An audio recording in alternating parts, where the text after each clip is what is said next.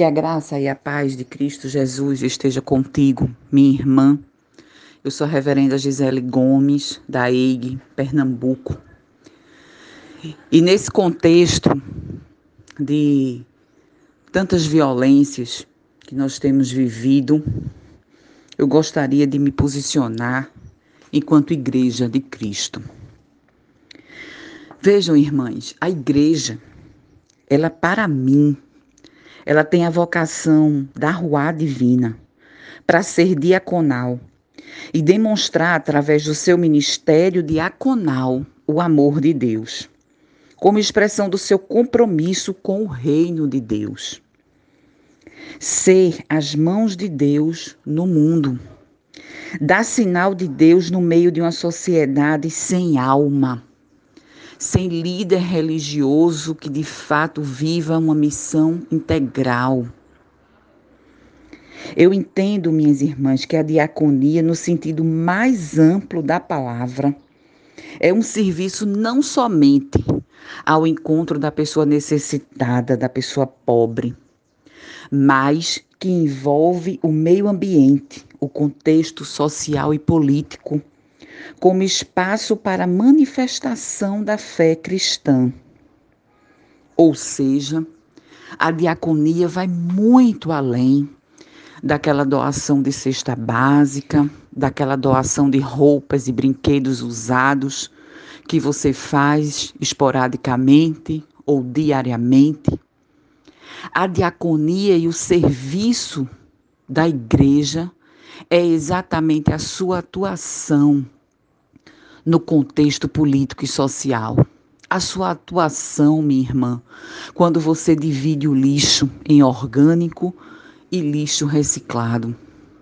A sua atuação quando você não joga lixo nas ruas. A sua atuação quando você diz que apoia a Manuela Dávila contra as violências que ela tem vivido. Quando você apoia apoia as mães negras da favela que perdem suas filhas, também negras e grávidas, como aconteceu ontem no Rio de Janeiro. Enfim, a sua voz pedindo vacina para o governo, pedindo comida para as pessoas, pedindo um governo que tenha responsabilidade. Isso é diaconia, isso é ser igreja. Veja, nós aspiramos muito a graça de Deus sobre as nossas vidas, minhas irmãs. A graça da rua divina. Essa graça, ela pode ser criativa, ela pode ser libertadora, misericordiosa. E ela vai além das trivialidades dos modelos repetitivos que escravizam, que geram dependência emocional e psicológica aos indivíduos pelo espaço religioso, pelo espaço sagrado. A graça de Deus que invade as nossas casas, onde os cultos dos lares são extremamente abençoadores. Ou seja, fora da graça de Deus, qualquer outro modelo é apenas repetição do que já existe. O Evangelho de Jesus Cristo é novo a cada manhã, em cada lar, em cada família. E ele não se conforma, ele se reforma e vai para além de todas as formas possíveis e imagináveis.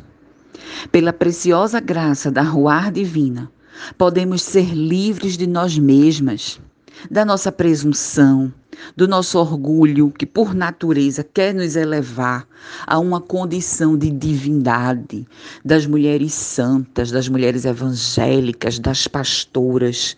Gente, isso é apenas uma condição de divindade e de muita hipocrisia.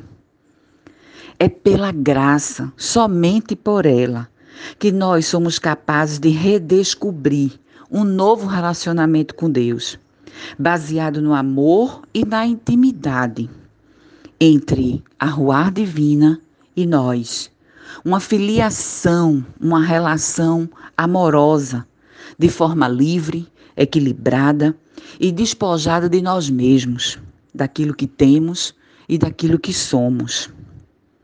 Do ponto de vista bíblico, John Stott, um teólogo anglicano, está correto quando argumenta a missão da igreja resulta da própria missão de Deus. Assim sendo, ela é transcendente. E como Paulo ele afirma, a missão de Deus é um projeto que antecede a criação do mundo.